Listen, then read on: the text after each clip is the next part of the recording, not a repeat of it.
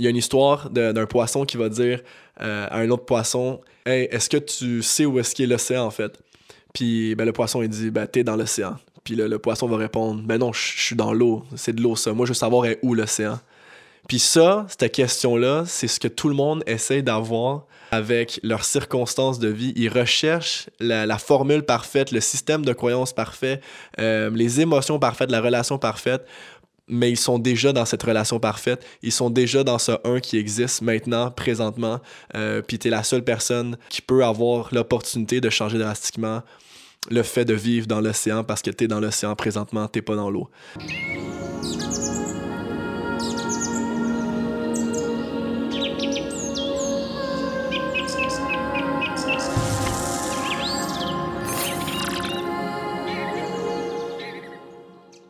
What's up guys, bienvenue dans le Michel-Ange Universe. Aujourd'hui, dans la première épisode du podcast, on va parler de santé mentale et les relations qu'il va avoir avec le cerveau.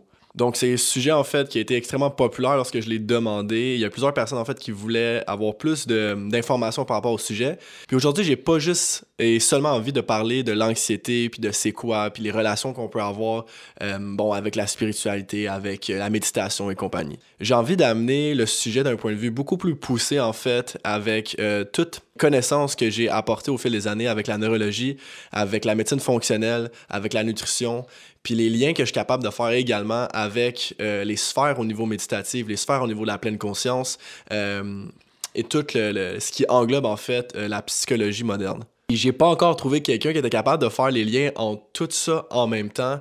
c'est toujours un peu nutrition et anxiété. bon, neurologie et anxiété, méditation et anxiété, mais je pense que quand on est capable d'englober tous les sujets ensemble, on est capable de faire quelque chose de super intéressant, puis quelque chose que le monde est capable de facilement euh, digérer lorsqu'on est capable de l'expliquer d'une façon concrète. Puis j'ai attendu un certain moment avant de pouvoir justement euh, partager ces connaissances-là, parce que veux, veux pas, comme Einstein disait, il disait si on n'est pas capable d'expliquer euh, à un enfant de 6 ans notre façon de voir la vie, je pense qu'on n'est tout simplement pas capable de le comprendre nous-mêmes. Puis je suis rendu dans une place où est-ce que je l'ai expérimenté assez par moi-même et également avec ma clientèle pour voir en fait des effets assez positifs à long terme. Parce que quand on parle d'anxiété, règle générale, on peut bien parler de la meilleure méditation qui existe sur Terre, puis la meilleure façon de penser. On plafonne un petit peu à un certain moment donné où est-ce que notre cerveau et nos impulsions au niveau de notre cerveau sont trop forts pour consciemment penser d'une façon pour essayer d'être mieux dans notre corps. Donc, je pense que c'est vraiment comment on est capable de taper dans notre subconscient euh, en essayant de changer drastiquement la façon qu'on voit la vie, en même temps de réharmoniser les sphères au niveau cérébral qui seraient peut-être problématiques et qui est largement en fait problématique dans la masse majorité de la société, à savoir en fait qu'on vit euh, dans une société où est-ce qu'on a un gros déséquilibre au niveau des deux hémisphères cérébraux. Donc, quand on parle des hémisphères cérébraux, donc on le sait qu'on a un hémisphère gauche, on sait qu'on a un hémisphère droit, mais je pense que, règle générale, le monde pense juste que, bon, c'est mathématique, puis c'est artistique. Mais euh, je vais pas comme trop dig dans le domaine des hémisphères cérébraux aujourd'hui, puis je vais faire une, capsule complètement différente seulement pour ça. Mais euh, juste pour faire comme une grosse conclusion, les hémisphères cérébraux gèrent plusieurs sphères au niveau euh, de notre vie, que ce soit au niveau de l'auto-immunité, que ce soit au niveau sensoriel, moteur, notre façon de penser, notre comportement. puis les deux hémisphères ont des comportements complètement différents. Puis ce qui arrive en fait, puis au fur et à mesure que j'étudie beaucoup la neurologie fonctionnelle, on comprend que lorsqu'on a un hémisphère qui est trop fort versus l'autre, exemple, on aura un droit trop fort pour le gauche, ben, ça peut amener des impulsivités au niveau émotionnel euh, ou des problématiques au niveau auto-immunitaire ou, exemple, des problématiques au niveau académique euh, qui peut par la suite se manifester différemment dépendamment des tranches d'âge qu'on va justement vieillir au fur et à mesure. Donc, une personne qui techniquement, un TDAH ou un TDA va souvent avoir en même temps euh, des problématiques souvent digestives, des problématiques soit au niveau académique, au niveau de la concentration, mais c'est jamais juste une chose. Donc, ça va souvent affecter tout ça. Et la cause principale de ce qu'ils ont vu en fait avec Harvard et le Dr. Mielo, c'est que au niveau du TDAH, la dyslexie, l'autisme ou peu importe, mais le TDAH, on va dire que c'est ce qui est le plus courant dans notre société, c'est qu'il y a un déséquilibre drastique entre les deux connectivités des, euh, des hémisphères, entre le gauche puis le droite. Donc, lorsqu'on comprend ça, puis on est capable d'identifier en fait quel hémisphère est plus fort que l'autre, on est capable par la suite d'équilibrer notre anxiété qui peut être généralisée justement par un hémisphère euh, qui est trop fort. Donc les impulsions au niveau des émotions d'un hémisphère n'est pas capable de stopper les impulsions de l'autre hémisphère. Euh, et quand on a une bonne harmonisation entre les deux, c'est là où est-ce que c'est beaucoup plus facile de taper justement dans une nouvelle façon subconsciente de voir la vie, puis d'être beaucoup plus zen et beaucoup plus libre dans nos pensées, règle générale. Donc ça, c'est vraiment ça en fait que je vais parler aujourd'hui. Je vais parler de d'autres sphères en fait. Aujourd'hui, je vais tout aller au niveau euh, de comment est-ce qu'on est capable de rationaliser, euh, puis à quel âge on est capable de rationaliser, puis à quel âge l'anxiété commence en fait et pourquoi ça commence. Euh, je vais également parler du système scolaire, donc pourquoi est-ce que l'anxiété peut être manifestée à un âge adulte justement du notre système règle générale. je vais y aller dans l'épigénétique des hémisphères, donc je vais parler un tout petit peu des hémisphères puis de l'anxiété. Puis exemple, si vous avez un hémisphère droit trop quel genre d'anxiété vous allez avoir versus si vous avez un hémisphère gauche trop fort, euh, quelle anxiété vous allez avoir et comment c'est manifesté. c'est toutes des choses qui sont prouvées en fait par euh, plusieurs universités euh, jusqu'à aujourd'hui, puis plusieurs études aussi en neurologie fonctionnelle. par la suite, je vais parler des fréquences au niveau du cérébral, puis pourquoi c'est important d'être capable de descendre nos fréquences de notre cerveau pour être capable de gérer d'une meilleure façon notre santé mentale puis notre anxiété règle. Euh, par la suite, je vais parler de ce qu'est les médias sociaux, euh, l'effet dopamine que ça, que ça fait dans notre génération, puis pourquoi est-ce que les réseaux sociaux augmentent drastiquement, en fait, euh, notre anxiété aujourd'hui. Puis, je vais vous donner des petits cues par rapport à l'alimentation, puis comment est-ce que le sucre et le gluten, puis certains produits inflammatoires, donc des allergènes inflammatoires, peuvent causer l'anxiété également, puis augmenter justement des cas de maladies mentales et compagnie. Par la suite, j'ai eu trois questions que j'avais dit que j'allais répondre au monde, que je vais pouvoir vous répondre par la suite, euh, qui étaient des questions super intéressantes euh, concernant justement la santé mentale. Donc, si vous êtes quelqu'un de base qui vit euh, de l'anxiété, euh, aujourd'hui, en 2023, je pense que c'est complètement, euh, je vais pas dire normal, mais complètement commun. par contre, je vais pas dire que c'est normal parce que si les mondes qui m'écoutent, exemple, souvent c'est du monde du Québec, bon, de la France, la Belgique et compagnie, on va, on va s'entendre pour dire qu'on vit généralement pas dans un mode survie à moins que tu es dans la rue. Puis techniquement, être homeless et on pourrait dire la façon dont le monde vivait là, des milliers d'années. Donc, on on se débrouille à essayer de trouver la nourriture, on se débrouille à essayer de trouver un toit où dormir, on se construit des places. Euh, donc, mais c'est un mode survie techniquement si on se fie à comment nous on vit, exemple. Euh, mais nous, techniquement, on peut inonder notre maison d'eau potable tellement qu'on a de l'eau potable. Donc, on a un toit, on s'est fait souvent euh, payer nos études pour la, large partie, pas tout le monde, ou sinon on a accès à un travail pour se payer les études, on a accès à un bon salaire. Il n'y a pas de raison valable d'avoir d'anxiété chronique, règle générale, si on vit dans une société comme la nôtre dans des pays occidentaux. Euh, si on regarde le tiers-monde, de base, ils n'ont même pas accès à l'eau potable, puis nous, littéralement, on pisse dans, dans 9 litres tous les jours. Ce qui fait en sorte qu'on est amené à avoir un système de croyance qu'on va euh, accéder à de l'anxiété puis taper dans l'anxiété tellement facilement. Euh, puis ça, selon moi, ça commence à, un très, très, très jeune âge. Si on regarde juste le développement du cerveau, dans le fond, puis on regarde un enfant, euh, l'enfant, en règle générale, s'il n'est pas dans un environnement très toxique, là, où est-ce que bon, les parents sont toujours en train de, se battre, ou la violence conjugale, la violence verbale, la violence physique et compagnie, si on enlève cette sphère de, on pourrait dire, de survie-là chez l'enfant. L'enfant, en règle générale, ne vit pas tellement d'anxiété. Euh, il va plus vivre des peurs. Et son anxiété, en règle générale, va commencer lorsqu'il a la capacité de rationaliser. Puis nous, l'être humain, on a la capacité de rationaliser à partir de 7 ans. Donc, à 7 ans, règle générale, on commence à prendre conscience de ce que le monde pense, puis on, commence à prendre conscience de comment nous, on se ressent par rapport à ces émotions-là. Ce qui fait en sorte que l'anxiété et la vraie anxiété commencent là parce qu'on commence à s'adapter en fonction de ce que l'environnement, la société règle générale veut de nous. Donc, on va s'adapter en fonction de comment nos parents veulent qu'on agisse, en fonction de comment la société veut qu'on agisse, puis on va essayer de fitter puis mouler dans une société euh, qu'on pourrait dire un peu matérialiste, et on va essayer d'avoir un sentiment d'appartenance à travers plusieurs personnes ou plusieurs situations dans notre vie. Donc, on se fie littéralement en fait à des sources externes et des circonstances externes pour dicter comment on est capable de se ressentir à l'intérieur de nous. Donc, on perd notre capacité à être présent, à être dans le moment présent, puis à s'intérioriser davantage. Donc, à partir de 7 ans, comme je dis, c'est vraiment là que tout ça commence, parce qu'avant ça, tu peux te déguiser en dinosaure, aller au centre commercial, puis tu absolument aucune idée que Ginette a un jugement par rapport à ça, ou que les autres enfants ont des jugements par rapport à ça.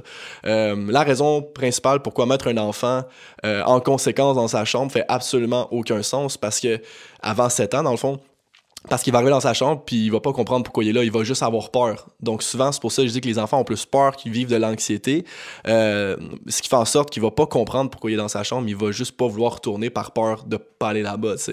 Mais il va pas faire comme ah j'aurais pas dû comme lancer le jouet sur ma mère, tu sais. C'est pas ça qu'il va faire, tu sais. Il a peur de rationaliser, ce qui fait en sorte que euh, c'est vraiment à partir de là qu'on fait comme oh ok ok là ça je comprends pourquoi exemple maman se sent comme ça, ok papa il aime pas ça quand je fais telle chose, oh ok je vais arrêter de faire telle chose ou je vais pas m'habiller en, rose aujourd'hui, le monde, il me trouve bizarre, tu sais. Donc, on commence à, vraiment mouler dans toute cette société-là. Puis par la suite, ben, on a ce qu'on appelle le système scolaire, qui lui nous met dans une sorte euh, de bulle où il renforce énormément notre, capacité analytique, notre capacité séquentielle. Euh, puis quand on regarde le cerveau gauche, c'est vraiment ça. Dans le fond, le cerveau gauche, c'est les petits détails, c'est notre format logistique, mathématique, analytique. Mais ce qui arrive, c'est qu'au primaire, on ne nous enseigne pas l'autorégulation, on n'enseigne pas l'hémisphère droite. Comment on est capable de se connecter davantage avec euh, notre corps, puis on est capable de se connecter davantage avec nos émotions. On est seulement dans notre cerveau de petits détails, puis exemple, OK, euh, on nous demande de faire telle, telle, telle euh, formule, il ben, faut que ça, ça, se fasse comme ça, parce que sinon la réponse finale est pas vraiment correcte. Donc, on n'a pas vraiment euh, une capacité émotionnelle à s'autoréguler. Puis souvent, le monde va dire comment, ben Mike, c'est la job des parents de faire ça, tu sais. Mais ce qui arrive, c'est que les parents, they all fuck too. ils sont, sont, sont, littéralement, eux aussi, ils n'ont pas eu une capacité de rationaliser, ils n'ont pas eu une capacité d'autorégulation. Donc, ils font juste projeter des peurs et encore et encore jusqu'à temps qu'il y a une génération ou un enfant qui dit que ben ça, ça m'appartient pas. Euh, moi, j'ai envie de briser ce cycle d'ADN-là. Puis si on regarde juste, exemple, d'un point de vue scientifique, l'ADN et les peurs de base se transmettent jusqu'à sept générations dans le tronc cérébral. Ce qui fait en sorte que toi, tu peux avoir des peurs ou une anxiété précise qui ne t'appartient pas du tout parce qu'on te transmet ça encore et encore de génération en génération. La raison pourquoi je dis que c'est extrêmement important avant même de taper dans le subconscient, puis dans tout le domaine de euh, la méditation et compagnie, puis de penser de nouvelles façons, c'est de réharmoniser les sphères cérébrales pour que justement l'épigénétique n'affecte plus euh, ton monde interne. Parce que souvent, on va dire, oh, l'épigénétique, c'est juste, euh, c'est juste un tout petit peu, puis c'est plus l'environnement qui va euh, déclencher tout ça. Puis c'est vrai, sauf que tu as quand même dans ton ADN des choses qui t'appartiennent pas, puis tu dois te débarrasser. Euh, puis ça, ça se fait à travers la compréhension de comment ton cerveau fonctionne. Donc, ce qui fait en sorte que quand on est à l'école, ben, techniquement, on devrait avoir des cours d'autorégulation. On devrait avoir des cours qui font en sorte qu'on est capable de, de se réharmoniser avec nos émotions, puis de savoir comment justement dealer avec ces émotions-là à partir de 7 ans.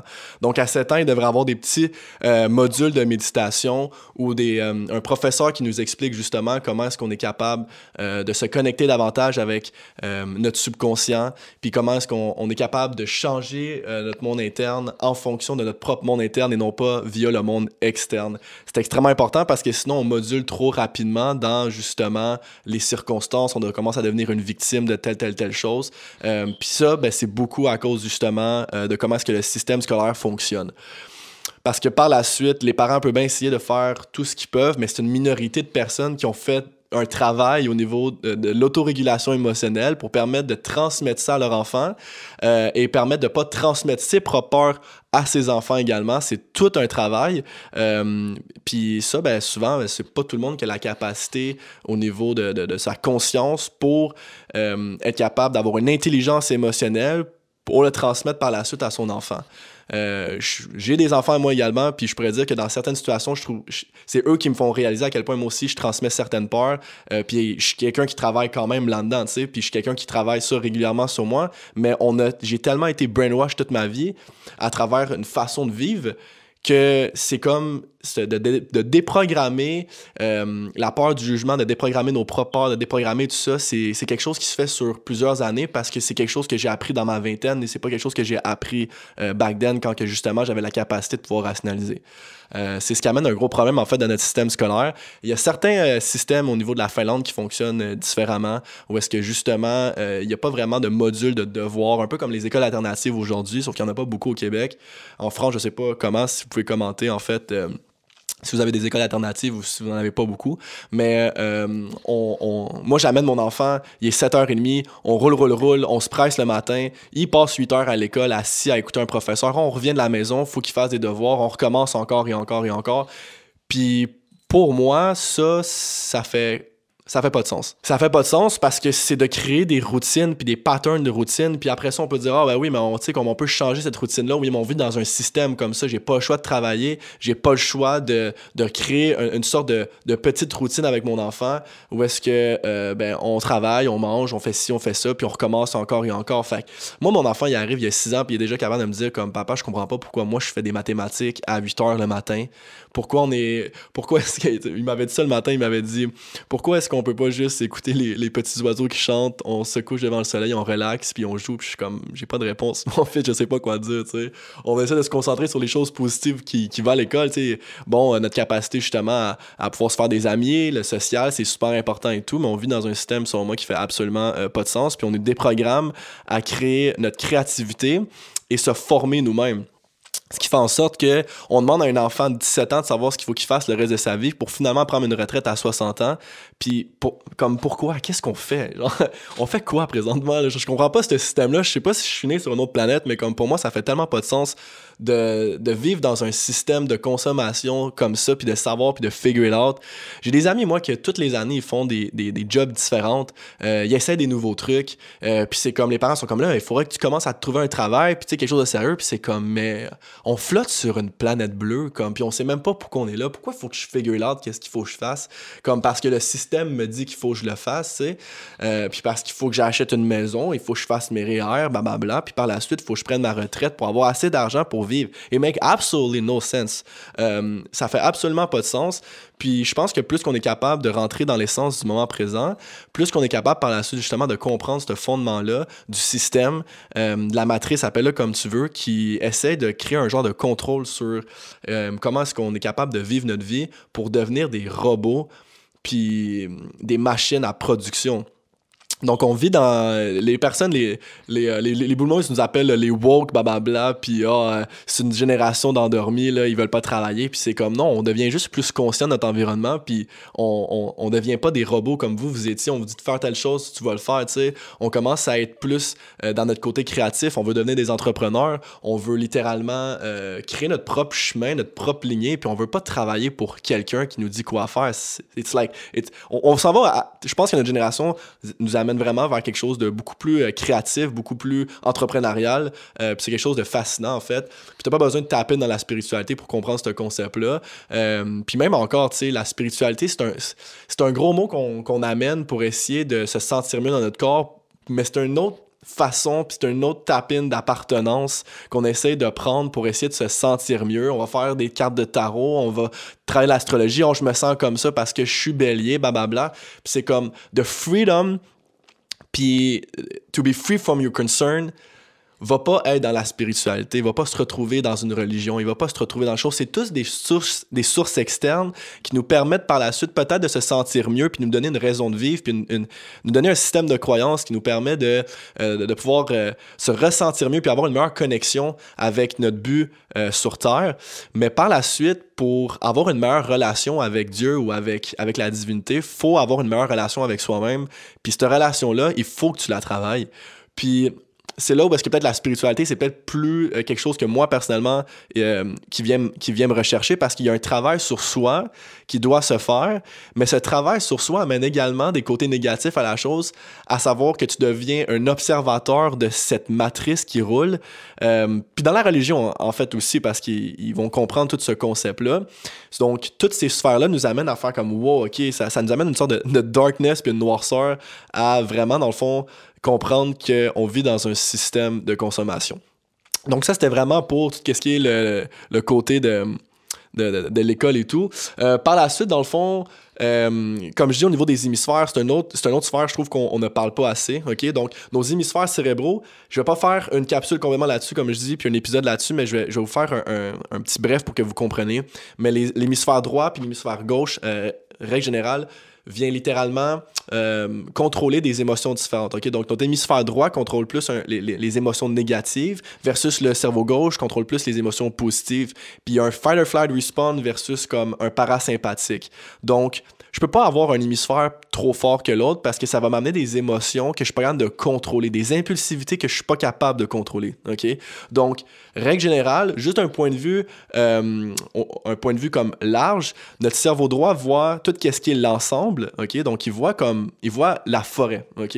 Donc, s'il regarde, exemple, euh, devant lui, puis il voit une forêt, ça c'est le cerveau droit, versus le cerveau gauche, lui, il va voir comme les, les, petites feuilles vertes, il va voir les petits détails des arbres. Donc c'est lui qui va se concentrer sur les petits détails, puis c'est pareil, exemple, pour les muscles. Le cerveau gauche active les petits muscles, le cerveau droit active les gros muscles.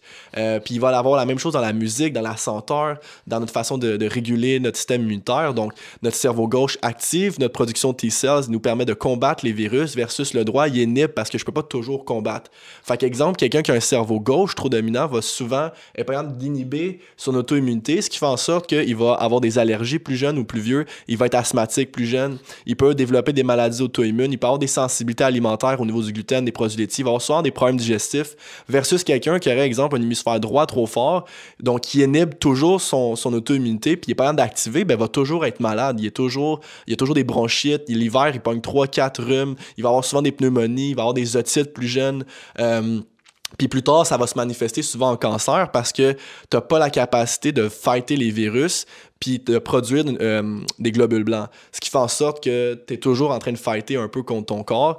Euh, puis les, les, les T-cells, qui comme les soldats, les soldats qui permettent de justement fighter contre les virus, sont pas assez forts parce que le cerveau droit est toujours en activation. Euh, ce qui fait en sorte que c'est pour ça qu'on regarde, exemple, un un homme de 40 ans qui court, qui, s'entraîne, qui mange bien, puis on fait comme, aïe, il est mort à 40 ans d'un cancer, tu sais, pourquoi? Euh, Ginette, elle, qui fume ses tops tous les jours, puis qui mange la scrap, elle est rendue à 90 ans, puis elle a aucun problème. Mais c'est parce qu'elle, elle a un bon équilibre au niveau des hémisphères, donc ce qui arrive, c'est qu'elle n'est pas propice à avoir des cancers, versus quelqu'un qui est la cause principale, justement, des problématiques de santé, c'est qu'il n'est pas capable de régulariser son auto-immunité, puis son, ben, son système immunitaire, parce qu'il y a une partie du cerveau, puis une partie au niveau des aires cérébrales qui a toujours été faible, puis probablement qui a été fait depuis qu'il est arrivé sur Terre, parce qu'on se développe à partir de 7 ans. Notre cerveau, il a comme ses fonctions, on pourrait dire, presque majoritairement développées, à part le cortex préfrontal, euh, à 7 ans. Donc, euh, on a développé nos réflexes primitifs, on a développé nos moteurs, on a développé toutes nos sphères au niveau, de, au niveau de, des réflexes sensoriels et compagnie. Donc, règle générale, souvent on va dire ben, j'ai ce problème-là depuis que je c'est juste qu'il se manifeste différemment au fur et à mesure qu'on avance notre vie. Donc d'un point de vue de l'anxiété, ce que j'ai trouvé super intéressant, c'est les études qui sont portées au niveau euh, de l'université d'Harvard avec euh, le docteur Milelo. Donc ce qui arrive, c'est que bon, euh, les deux hémisphères, comme je dis, régularisent des émotions différentes. Fait que si, exemple, vous avez de l'anxiété généralisée chronique, vous avez des bonnes chances d'avoir un TDA ou un TDAH, OK? Ou d'autres diagnostics posés parce que n'importe quel diagnostic que vous avez de base et un manque de synchronisation des deux hémisphères. Ça, c'est ce qu'ils ont trouvé, en fait. Puis ça fait, ça fait plus de 20 ans, 25 ans, même, je pourrais dire, je pourrais dire au moins 60 ans qu'ils font des recherches, mais plus de 20 ans qu'ils font, que le système médical commence à approuver euh, ce qu'ils font au niveau de, Harvard. Donc, si on regarde, exemple, euh, le cerveau gauche lorsqu'il est en dominance, OK? Ce qu'ils vont dire, là, c'est que... Lorsque le cerveau est en dominance, ça veut dire que le cerveau droit il est en hypoactivité, donc il est en déficit. Alright?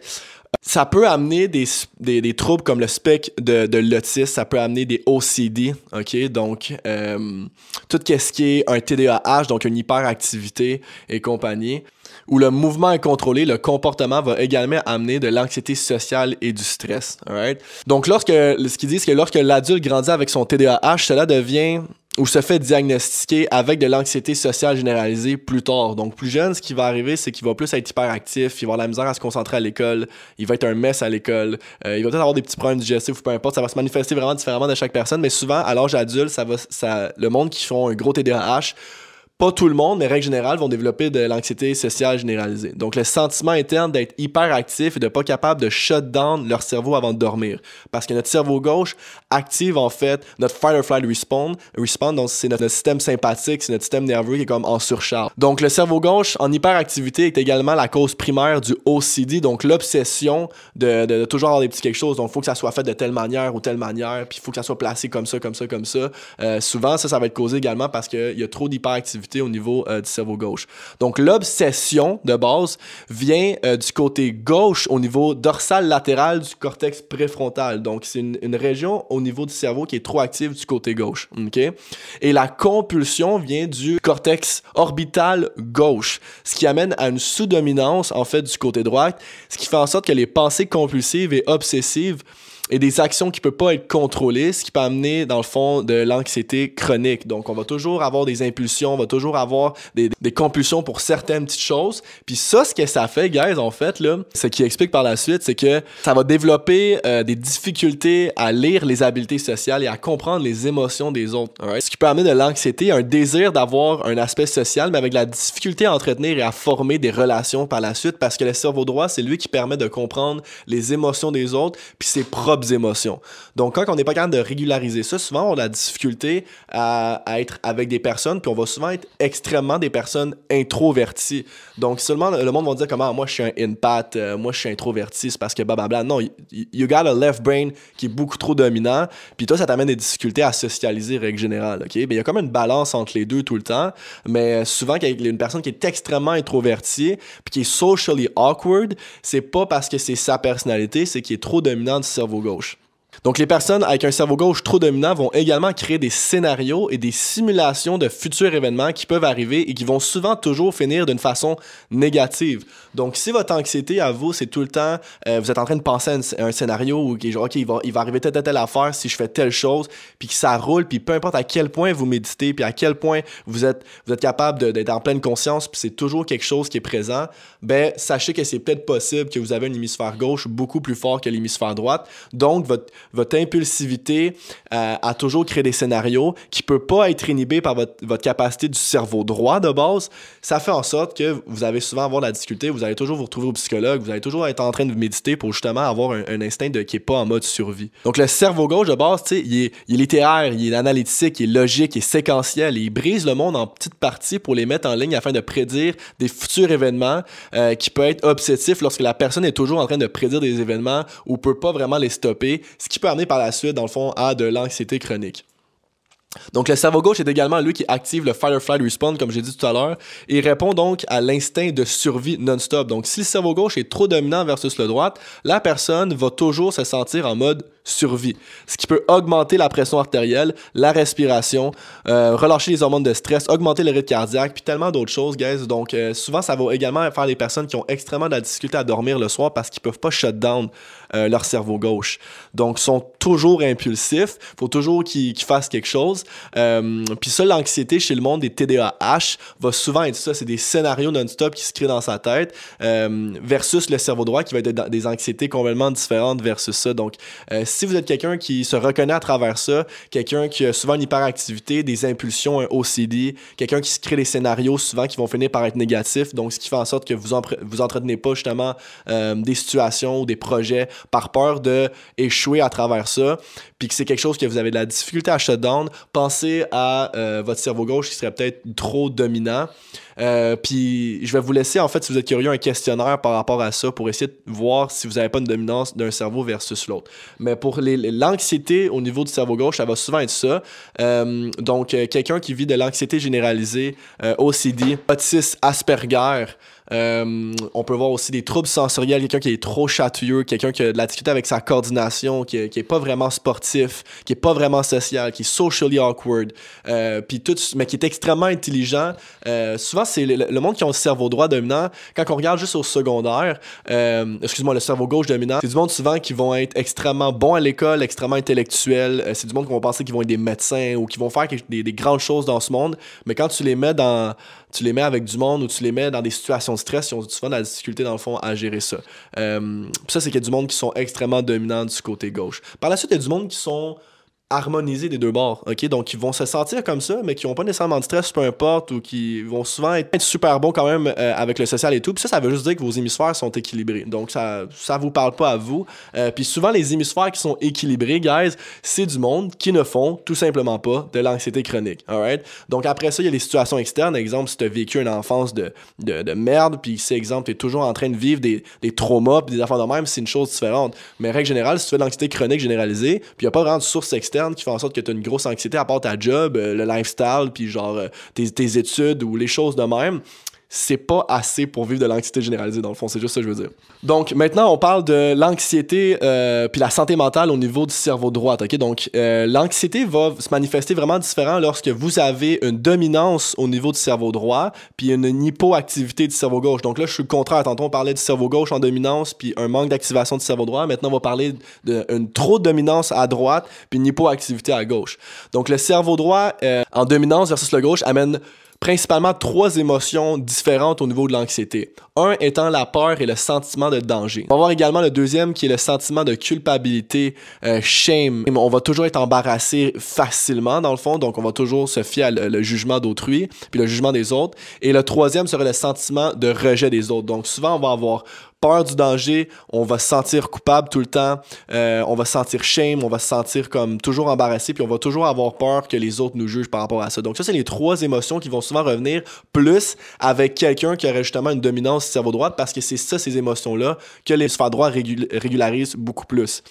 Donc, si on revient à notre 1 de notre instinct de survie, on va souvent se relier au fait que on va toujours avoir l'impression que quelqu'un va rentrer dans notre maison, on va souvent avoir l'impression de toujours être en danger, euh, on va sursauter facilement donc, des situations négatives qui, va, qui va peut-être arriver, euh, puis qu'on a peur de ça. Donc, c'est souvent du monde qui vont être extrêmement un peu plus comme peureux de nature euh, à ce niveau-là. Donc, euh, le deuxième par rapport à ça, c'est le sentiment que quelqu'un est fâché contre nous, le fait qu'on a fait quelque chose de mal, genre une personne m'a pas texté en retour, OK, j'ai-tu fait telle, telle chose pour pas qu'elle me texte, puis vous êtes toujours en train de penser, en fait, que vous avez fait quelque chose de mal, même si vous l'avez pas fait. Donc, vous avez toujours l'impression, en fait, que vous faites juger à travers de ça. Ça, c'est de qui est plus généralisée au niveau de l'hémisphère droit. Donc, euh, tu sais, exemple, quelqu'un qui va dire J'ai-tu fait telle affaire, j'ai-tu fait du mal à quelque chose, puis it goes on et on et on. Donc, ça amène des sentiments de culpabilité, même si vous avez rien fait de mal. Euh, si c'est un sentiment qui est euh, qui, vous rejoint.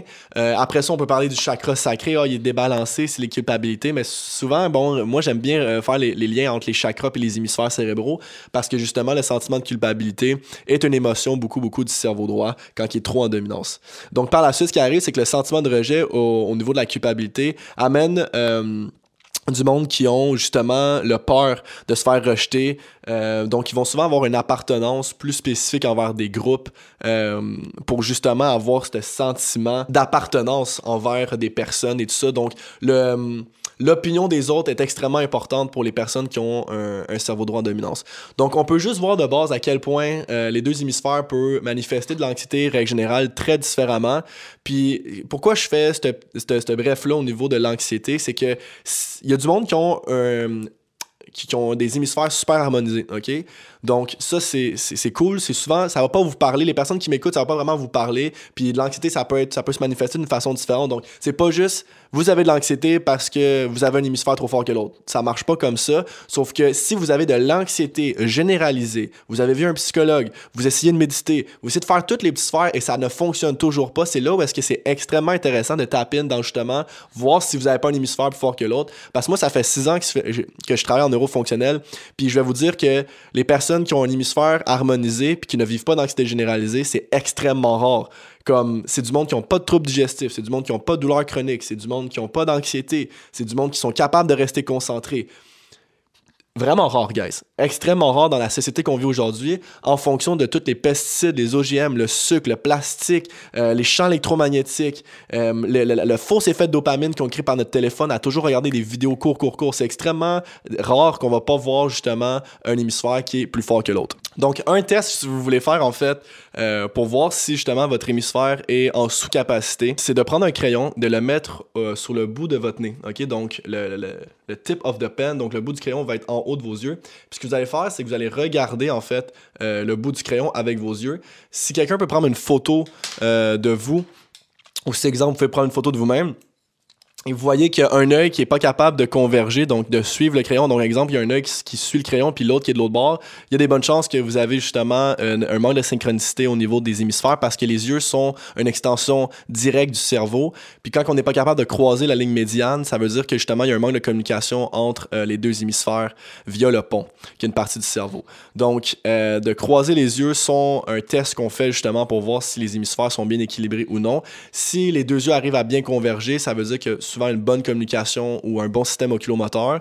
Euh, puis s'ils ont vraiment la difficulté à converger, on peut soupçonner qu'il y a peut-être une problématique qui se crée au niveau des deux hémisphères. Par la suite, il y a plein d'autres tests. On n'est pas ici pour ça, mais c'est juste un petit test que vous pouvez faire rapidement si vous voyez ou vous pensez que vous avez justement un hémisphère plus fort que l'autre. Donc, je vais faire une autre capsule si vous êtes intéressé avec ça pour savoir comment justement régler euh, ces problématiques au niveau de l'hémisphère. Je suis quelqu'un qui travaille justement là-dedans depuis quelques années. Euh, puis je l'enseigne également, donc euh, si ça vous intéresse, je vais faire une capsule complètement là-dessus pour expliquer vraiment euh, les autres problématiques au niveau des hémisphères, comment identifier s'il y en a un plus fort que l'autre, parce qu'aujourd'hui j'ai juste parlé un peu du comportement, behavior, émotionnel, anxiété, puis les relations qu'ils vont avoir avec justement euh, l'anxiété avec ça. Mais il y a plein d'autres sphères pour identifier. tu sais, ça se peut que l'anxiété, ça vous parle pas vraiment, mais exemple, il y a d'autres sphères au niveau justement sensoriel, moteur, académique qui vous, comme, qui vous parlent un peu plus. donc, une fois que c'est équilibré, ou euh, une fois que vous voulez travailler ça, par la suite, ce qui est intéressant, c'est de tap in euh, dans le, narrative du subconscient, donc de comprendre à quel point, dans le fond, euh, nous vivons dans des fréquences bêta tout le temps. Donc, notre cerveau, dans le fond, pour comprendre l'anxiété puis la santé mentale, il faut comprendre de base qu'on nous a euh, élevés et qu'on vit dans une société où est-ce que notre, nos fréquences de notre cerveau sont toujours en phase bêta. OK? Donc, on a, des, on a des fréquences de notre cerveau qui sont scientifiquement là. OK? Je parle pas d'énergie ou peu importe. Là, c'est vraiment, euh, on a des phases bêta, on a des phases alpha, on a des phases theta, puis on a des phases delta. OK? Donc, ce qu'on peut voir, c'est que le bêta, c'est je travaille, euh, je donne une conférence, j'ai une communication avec quelqu'un, il faut que présent, il faut toujours que là, tu sais. Ces phases-là, il peut y avoir trois stades dans le bêta. Bêta 1 étant euh, vous qui, euh, bon, qui, qui parlez à quelqu'un, qui travaille, qui va sur autopilote, OK? Les phases 2, c'est que vous vivez un peu d'anxiété par rapport à toute situation-là. Ou exemple, vous allez pour donner une conférence, puis là, vous vivez un petit stress. Bon, ça, c'est la phase 2.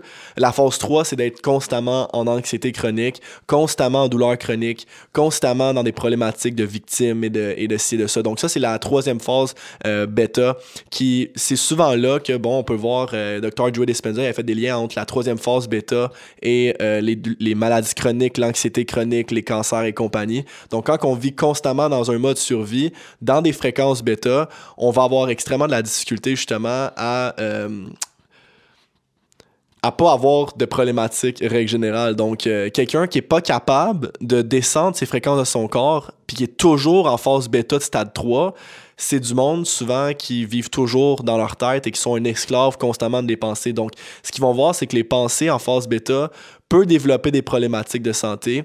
Donc, si nos pensées peuvent nous rendre malades, ce qu'il va dire, ce qu'il dit en fait, puis ce qu'il avance avec son, avec ses études au niveau des électroencéphalogrammes, puis bon, les méditations en pleine conscience et compagnie, c'est que nos pensées peuvent également nous guérir. Puis ça, c'est Dr. Joe Dispenza, mais il y en a plein euh, d'autres. Euh, Dr. Wash, euh, Terry Wash, qui est elle de base, a eu la sclérose en plaques qui par des exercices euh, méditatifs, euh, puis par une meilleure alimentation, puis par coupant, en, coupant les allergènes, en faisant des exercices de gratitude et tout, elle s'est sortie de sa maladie de sclérose en plaques. Maintenant, elle, a passé d'une femme qui était en chaise roulante à une personne qui est capable de faire des marathons. Donc, euh, il y, a beaucoup d'émotions, de, puis de, de, savoir comment gérer nos fréquences de notre corps pour être d'avoir une meilleure version de soi-même. Euh, donc, euh, dans toutes les personnes qui ont eu, souvent les médecins qui ont eu comme des grosses maladies chroniques et tout, ils vont tous en parler dans leur livre, que c'est extrêmement important de changer la façon dont on voit la vie, euh, puis d'être plus dans des fréquences qu'on appelle des fréquences alpha et d'être consciemment capable également de descendre à du theta. Donc, alpha, quand on descend à ça, c'est notre corps qui relaxe, on arrête de penser constamment, on n'est pas toujours dans notre tête. Puis theta, c'est littéralement de l'hypnose dans le fond. Donc, c'est là où est-ce que souvent on est capable de s'auto-guérir, de littéralement capable de changer puis de taper dans notre inconscient pour avoir des réponses qu'on n'a pas par nous-mêmes parce qu'on est constamment sur autopilote.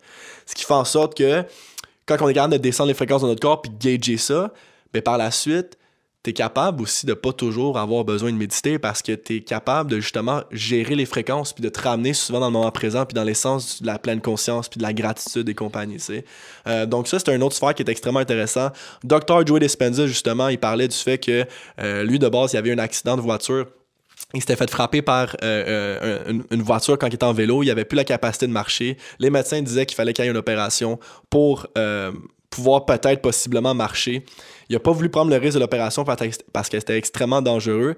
Puis lui, ce qu'il a fait, c'est qu'il était déjà médecin de base, puis il, comprenait, puis il, comprenait déjà un peu les, relations entre le, le subconscient puis l'auto-guérison. Puis lui, ce qu'il a dit, c'est que il s'est dit, moi, je vais méditer pendant trois heures. Puis ces trois heures-là, si je suis pas capable d'amener mon attention à mon dos, puis de garder mon attention à guérir mon dos pendant trois heures, je vais recommencer. Autrement dit, si, exemple, après 45 minutes, il fait Ah, j'ai oublié de texter telle personne aujourd'hui, mais ben, il recommence son 3 heures. Jusqu'à temps qu'il est capable de faire un 3 heures non-stop de méditation en étant constamment dans l'instant présent, puis en pensant que son dos était déjà guéri, donc, c'est là où est-ce qu'il dit que l'auto-régénération euh, via justement des nouveaux produits chimiques qui se créent dans l'ob frontal en étant dans des phases θ, c'est ça l'auto-guérison dans le fond. Donc, on peut pas faire de l'auto-guérison consciemment juste en regardant son corps. On fait de l'auto-guérison en descendant les fréquences de notre corps, puis en manifestant une nouvelle version de nos cellules par nos pensées. Donc ça, c'est extrêmement intéressant, guys, parce que non seulement c'est pas genre un chamaniste qui dit ça, on parle de quelqu'un qui étudie le domaine avec trois universités différentes dans le monde, euh, puis avec des scans dans le cerveau pour voir qu'est-ce qui se crée dans le cerveau pendant que les personnes sont sous euh, fréquence euh, θ. Donc lui, par la suite, Six mois plus tard, quand il a réussi justement à faire ses méditations, il est, allé voir les médecins en marchant super bien. Puis maintenant, dans le fond, euh, il n'y a plus de problématiques. Il est capable de marcher, il est capable de tout faire. Euh, puis par la suite, maintenant, il enseigne euh, au monde qui ont des grosses problématiques chroniques, de l'anxiété chronique et compagnie, des maladies mentales, la cirrhose en plaques, la schizophrénie, peu importe, nommez ce que tu veux à justement taper dans leur subconscient pour pouvoir justement faire l'auto-génération de, de, leurs cellules. Donc euh, ça, c'est un, un, phénomène quand même assez intéressant quand on, on regarde ça. Puis j'ai fait, une, euh, j'ai fait une vidéo sur YouTube pour les intéresser là-dessus, euh, où est-ce que c'est quatre façons d'améliorer notre méditation. Puis justement, je parle de ces fréquences-là, je parle de comment est-ce qu'on est capable d'aller chercher des fréquences θ et des fréquences alpha à travers des exercices spécifiques méditatifs. Donc je vais vous laisser le lien dans la bio pour les personnes qui m'écoutent sur YouTube. Donc ça, c'est vraiment les fréquences de notre corps important de tomber dans, en descendant les fréquences. Euh, j'ai une vidéo complètement là-dessus. Donc, si vous voulez essayer les méditations comme ça, vous allez voir que souvent, la règle générale, le monde a de la misère à faire les méditations pendant plus que 10 secondes. À savoir que justement, on a notre attention qui s'en va toujours ailleurs, tout le temps, tout le temps, tout le temps. Ce qui fait en sorte que nos problèmes de santé mentale, à part si n'est pas vraiment un diagnostic précis de schizophrénie, puis je parle vraiment d'anxiété généralisée plus dans cette, dans cette sphère-là, c'est littéralement notre anxiété qui nous ment de A à Z parce qu'on n'est pas capable de taper dans notre inconscient puis dans notre corps. On se fie toujours aux sources externes. Je reviens à quoi? Je reviens à mon enfant de 7 ans qui est capable de rationaliser puis qui veut fitter dans une société. Il veut mouler dans un sentiment d'appartenance. Puis par la suite, il fit et il moule dans un système puis il reste dans ses fréquences bêta de son cerveau pour être capable de justement essayer de fuiter dans cette société-là, mais vous n'avez pas besoin de fuiter dans cette société-là. C'est une illusion. Notre corps de base est une illusion. On est un avatar. On, est, on a la capacité de changer drastiquement notre façon de voir la vie comme ça. Souvent, le monde va dire comment, oh my god, c'est un travail difficile. Non, c'est pas difficile, c'est un lifestyle. C'est littéralement d'arrêter de projeter des situations futures dans notre vie, puis d'essayer de rentrer en harmonie avec notre corps, puis d'essayer de briser le cycle. Euh, de génération qu'on nous donne, que, le système, puis que tout ça essaie de nous donner pour qu'on soit dans notre tête. Si vous vivez de la dépression, si vous vivez de l'anxiété chronique, il y a une solution, guys, puis c'est littéralement d'être capable d'entrer en relation davantage avec votre, votre monde interne, puis de faire comme si tout le monde à l'externe n'existait pas on n'est que un. Puis ça, ben, c'est une façon de penser. C'est pas tout le monde qui va adhérer à ça. Mais lorsqu'on est capable de rentrer davantage avec notre, notre corps, puis qu'on est capable de méditer, puis de littéralement shut down notre cerveau, on comprend à ce moment-là la relation qu'il peut avoir avec le fait qu'on est seulement une conscience parce qu'il n'y a rien de réel avec l'opinion des autres on est un, puis la seule façon qu'on peut quand même le comprendre, c'est que si, exemple, tu vis, euh, tu regardes un film, puis tu vois une émotion de tristesse, puis comment on est capable de ressentir cette émotion-là de tristesse, mais c'est parce qu'on est connecté à ça, on se relie et on est tous interconnectés avec chaque émotion des autres. Mais maintenant, il faut être capable de créer l'aspect... Euh, de, d'unité pour être capable de justement recréer cette forme de, d'unité qui est justement à l'intérieur de nous. Donc, la réponse se trouve pas dans la meilleure maison, une meilleure circonstance, euh, une meilleure relation. La, c'est juste, dans le fond, un catalysis pour comprendre que, dans le fond, c'est un byproduct que les personnes se font et de comprendre, en fait, que les réponses se trouvent, puis on a déjà tout ça à l'intérieur de nous déjà. Donc, c'est important de, de, revenir avec l'essence de son corps, puis d'arrêter, puis de briser le cycle d'anxiété que la société essaie de créer non-stop. Euh, on est toujours en train de créer des, des, des, situations, peu importe, dans notre tête. Puis la méditation, c'est une option, mais la meilleure façon, c'est d'essayer de briser euh, ce système de croyance-là qu'on va avoir, d'avoir une acceptation via euh, les autres ou se sentir d'une telle façon. Puis Jim Carrey, ce qu'il disait en fait, c'est que euh, la dépression ou l'anxiété est littéralement ton corps qui dit qu'il est tanné de jouer un caractère qui est pas réellement, tu sais. Donc, euh, on se met un masque, on se met un avatar depuis qu'on a 7 ans pour justement fuiter dans cette société-là. Puis à un moment donné, ben, quand tu tombes en dépression chronique, c'est justement ton corps qui est en deep rest. Il a besoin d'être en dépression parce qu'il est justement saturé de jouer un caractère qui est pas vraiment. Peter Crown disait également que les circonstances qui sont arrivées dans ta vie n'auraient pas pu arriver autrement parce qu'ils sont pas arrivés ainsi. Donc, d'essayer de contrôler les circonstances dans ta vie, c'est comme un peu d'essayer de dire pourquoi le soleil il est là, il devrait être là. tu te lèves le matin et tu essaies de contrôler une situation que tu n'as pas besoin d'être contrôlée. Tu essaies euh, d'essayer de, mouler dans une situation en étant dans une conversation de famille puis de pas dire ça parce que justement, tu as peur de te faire juger par ton grand-père. C'est toute une illusion. Ça n'existe pas c'est la perception d'autrui, puis la perception des autres va aller en fonction, exemple, d'une maison que tu as devant vous. Vous, vous êtes la personne euh, en arrière de la maison qui voit le feu ta tante, c'est elle qui est à droite, qui voit pas vraiment le feu, qui voit juste la fumée. Ton grand-père est en arrière de la maison, qui voit pas grand-chose. Puis tout le monde a une perception différente en fonction de ce qu'il voit devant lui, puis en fonction de ce qu'on lui a appris. Donc, toi, tu vas voir la vie d'une façon, puis lui va la voir d'une autre façon en fonction de justement les propres perceptions, mais c'est une illusion créée par la perception et la conscience collective des gens. Donc, euh, c'est quelque chose qu'il faut break free. Puis, t'as pas besoin de méditer tout le temps pour te sentir bien. Tu as besoin d'avoir un nouveau système de, perception face à la vie et d'être dans le moment présent pour pas toujours être dans, ta destination, mais d'être plus concentré sur les pas que tu fais maintenant que les pas que tu vas faire justement vers ta destination. Donc, le monde se concentre trop vers la destination, la place de se concentrer vers euh, le journey. Donc, ils veulent manifester plein de choses dans leur vie. Ils veulent avoir l'argent, ils veulent avoir la relation parfaite, la femme parfaite, la job parfaite, mais tout ça se trouve à l'intérieur de nous. Puis quand on est capable de réaliser ça, on tombe en stade méditatif, donc on n'a pas le besoin de méditer tout le temps. Puis je pense que ça, c'est euh, quelque chose qu'on doit enseigner à un jeune âge euh, parce que le monde essaie de nous projeter leur peur, le monde essaie de nous projeter tout ça. Puis ça, c'est quelque chose que j'ai essayé de créer par moi-même et c'est la raison pourquoi j'ai une façon très différente de voir la vie. C'est la raison qui m'a amené justement à euh, essayer de comprendre la conscience de l'être humain. Puis la meilleure version euh, de, de, ma conscience, je l'ai atteint via une projection de ma conscience externe de mon corps. Puis ça, je vais en parler dans un autre niveau parce que tout le monde est un peu me, suit, je pense, à travers euh, bon, mes expériences de voyage astral.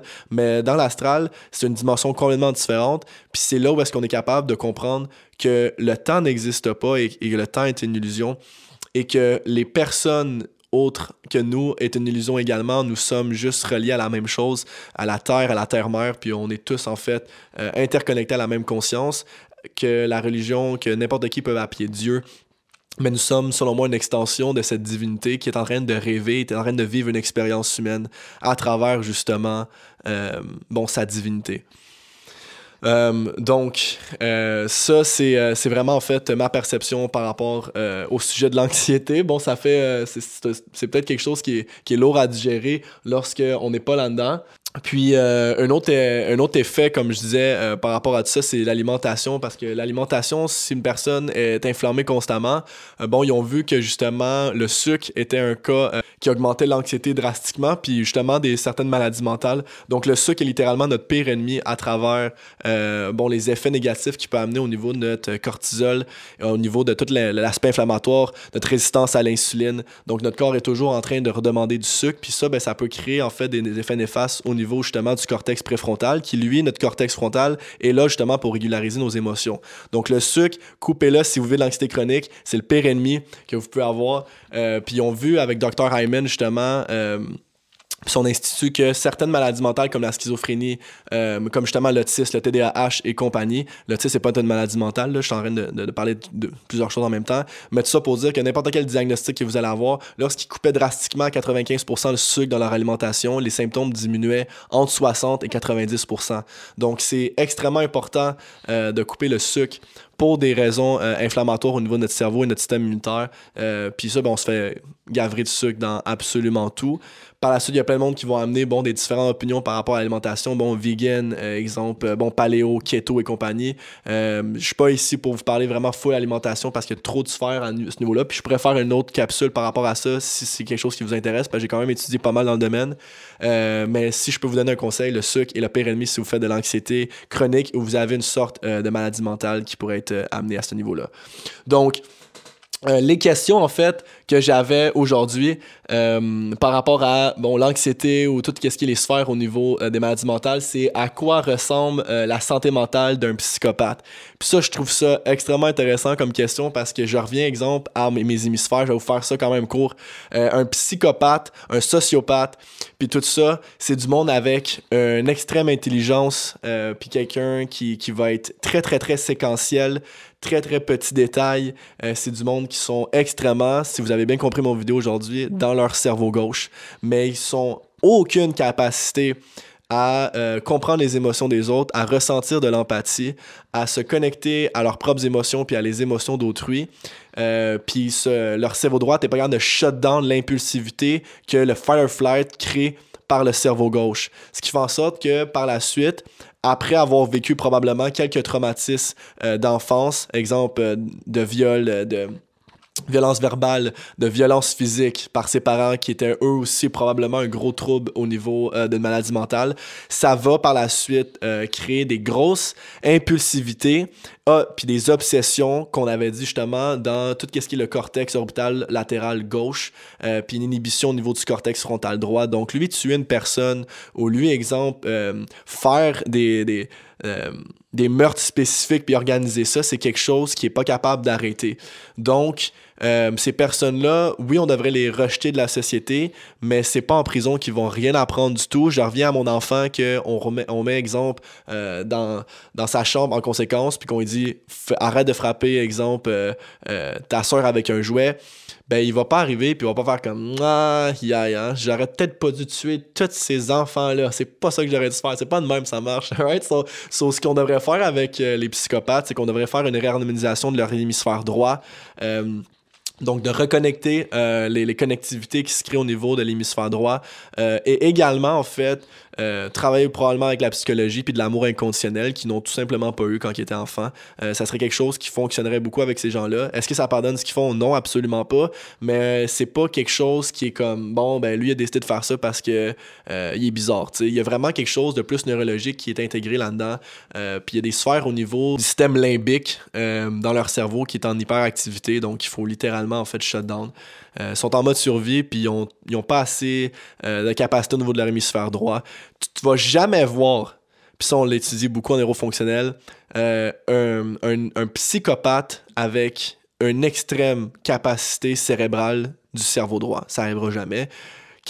c'est du monde trop empathique, c'est du monde qui vont justement pleurer un petit peu pour rien, c'est du monde qui vont ressentir toutes les énergies, c'est du monde qui vont euh, tel, qui vont être dans le yoga, dans l'art, euh, dans tout ce qui est le domaine artistique, créatif, ils vont pas tuer personne, ils sont trop empathiques ces gens-là, tu sais. Versus le gauche, c'est du monde, exemple, trop cerveau gauche, ils vont être en relation avec le monde, puis les, leurs blondes les laissent ou leur chum le laisse parce que justement, c'est comme s'ils étaient pas capables de comprendre comment que les autres personnes se ressentaient par rapport à ça. C'est comme lui, il est, nonchalant à travers tout ça, mais un psychopathe puis un sociopathe, c'est un niveau extrême euh, de, de, ce que je viens de parler, dans le fond, à savoir que justement, ils ont vécu des, des, euh, des émotions un petit peu traumatiques ou pas mal traumatiques dans leur enfance, puis rajoute avec ça, bon, tout le trouble de, de, santé mentale, puis l'hyperactivité qu'ils vont avoir du côté gauche. Donc ça, si ça peut te répondre à ta question, c'est pas mal ça qui fait euh, le tour pour les psychopathes. J'ai une autre question, en fait, qui me demandait, que penses-tu euh, de l'hypnose et de la santé mentale? Bon, l'hypnose, en fait, euh, je reviens avec mes fréquences θ de tantôt. Donc les fréquences θ sont entre, en fait, entre 7 et 14, 7 et 14 Hz. Donc c'est des fréquences cérébrales extrêmement bas. Et euh, ça nous amène en fait à rentrer en relation avec notre inconscient. Donc je trouve ça extrêmement intéressant de travailler l'hypnose, euh, puis toute la santé mentale, l'anxiété chronique et tout, parce qu'on est capable de comprendre davantage notre euh, enfant intérieur.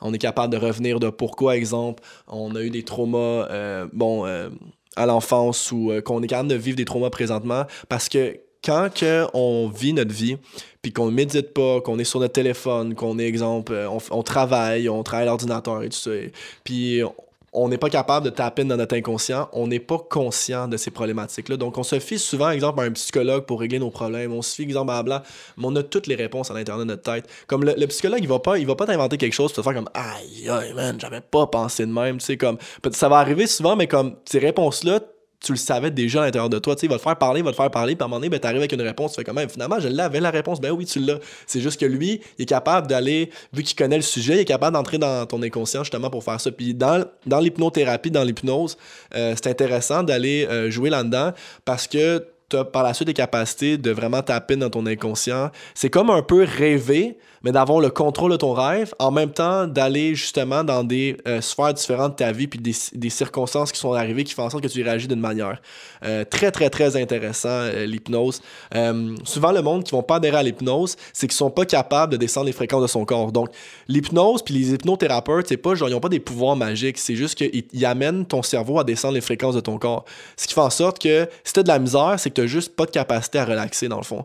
Donc, si tu es capable de vraiment shut down ton esprit, puis d'aller vraiment descendre, descendre, descendre tes fréquences, puis d'avoir un détachement complet envers les situations qui, vont qui, qui se passent dans ta tête, tu vas tomber en hypnose vraiment facilement. Puis ça, ça s'entraîne. Euh, tout le monde est capable de faire ça. C'est juste qu'il y a du monde qui va avoir plus de difficultés que d'autres. Donc, c'est comme un muscle. Il y a du monde qui, sont plus maigres ou plus gros, puis vont avoir la misère à avoir une shape versus une personne qui ont comme une morphologie plus facilement à développer des muscles. C'est la même affaire avec l'hypnose euh, ou la méditation. Donc, euh, super intéressant, puis ça règle plusieurs problématiques. Euh, après ça, je trouve que de mixer l'hypnose, comme je dis, puis bon, les, les hémisphères, c'est quelque chose qui, euh, en bout de ligne, qui peut finir avec des résultats assez impressionnants. J'ai une autre personne en fait qui me demande ici crois-tu que les anciennes vies peuvent influencer la façon dont on a de l'anxiété chronique aujourd'hui? C'est sûr que c'est pas full un podcast bon dans tout ce qui est le domaine de la spiritualité et compagnie là je, suis pas un gros fervent de tout ce qui est euh, aller dans vos anciennes vies, euh, essayer de voir pourquoi est-ce que ça bug ou peu importe, parce que je crois personnellement qu'on vit dans un monde qu'on appelle euh, un monde astral. Donc sur Terre, on, on est je vais pas trop pousser ça, mais en fait, il est déjà trop tard. On est, euh, il y a plusieurs dimensions qui existent sur Terre, euh, pas sur Terre, en fait, il y a plusieurs dimensions qui existent, je pense, universelles, où est-ce que on est comme dans la dixième dimension, puis plus que on arrive pour s'incarner sur Terre, puis on est, on est un être humain, on, on vient descendre dans les dimensions, puis on commence à se matérialiser, puis euh, vers un être humain, puis on commence à vivre une expérience matérielle. Donc, les fréquences, pas les fréquences, mais les atomes que je vois présentement de ma main, qui forment mon avatar présentement, et en fait juste le fait que je vis une vie 3D. Mais l'univers, la Terre, ce que je vois autour de moi, est comme un hologramme un peu dans la Matrix qui est complètement une illusion. On est juste un, un bunch euh, de, de, photons, euh, d'électricité, de fréquences, euh, puis de champs électromagnétiques qui se matérialisent par la loi électrostatique qui fait en sorte que, bon, je suis pas en train de m'effondrer sur moi-même. Ce qui fait en sorte que mes atomes vont à une vitesse tellement rapide pour former justement un corps physique, une table, tout ce qu'on peut voir, mais on est juste une expérience euh, selon moi, très euh, énergétique. Euh, puis, ben, c'est pas le fun si on serait juste des points d'énergie, ce qui fait en sorte qu'on on, on, n'expérimenterait pas grand-chose si on vivrait dans la dixième dimension. Donc, on a besoin de vivre dans une troisième dimension pour vivre une expérience humaine afin de, justement, évoluer dans, sur un plan énergétique pour par la suite recommencer peut-être encore et encore pour finalement savoir où est-ce qu'on va, qui sait en fait. Euh, là, l'important, je pense, d'étudier euh, toutes les religions. Ils ont tous une, sphère de vérité. Ils disent toutes la même chose métaphoriquement. Métaphoriquement, ils disent toutes la même chose. Puis c'est extrêmement important d'aller étudier toutes les sphères parce qu'ils ont toutes un but de vérité. Par la suite, je pense qu'il y a certaines choses qui se modifient euh, au fil des années à travers l'humain puis l'ego humain. Mais pour revenir à ta question de l'incarnation, si on y va trop là-dedans, on se fie encore à un système de croyance pour dire qu'on est comme ça à cause de telle chose.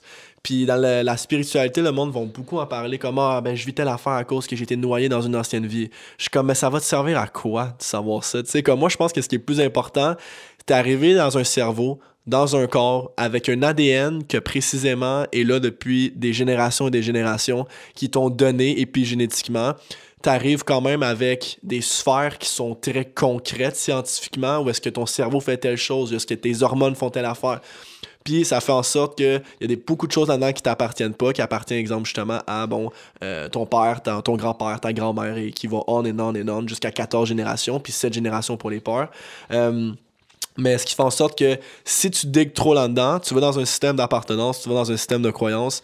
Euh, puis selon moi, en fait, la seule et unique façon de vaincre euh, ton anxiété puis d'essayer d'y faire face, c'est de régler épigénétiquement puis de, de faire de call off euh, le generational curse qu'on appelle, fait que les, les curses générationnels qu'on te donne épigénétiquement à travers l'activation de certaines zones cérébrales puis de voir une nouvelle façon de la vie en travaillant le karma que ton père te donne, les peurs que la société te, fait, puis de vivre dans le moment présent. Il n'y a pas rien d'autre qu'on peut essayer de taper qui est plus concret euh, que ça. Donc, on revient à ta première marche, revient au moment présent, puis après ça, bon, la, loi de la réincarnation et tout, est-ce qu'elle existe, est-ce qu'elle n'existe pas? On va le savoir quand on va mourir. Pour l'instant, c'est pas ça ta job. Ta job, c'est de vivre une vie pleinement euh, sans avoir euh, une absolue vérité, mais de vivre dans la vérité qui te fait du bien et de vivre dans une vérité qui se tient loin, en fait, de ce que le système veut de toi. Euh, il y a une histoire d'un poisson qui va dire à un autre poisson est-ce que tu sais où est-ce qu'est l'océan, en fait? Puis ben, le poisson, il dit ben, T'es dans l'océan.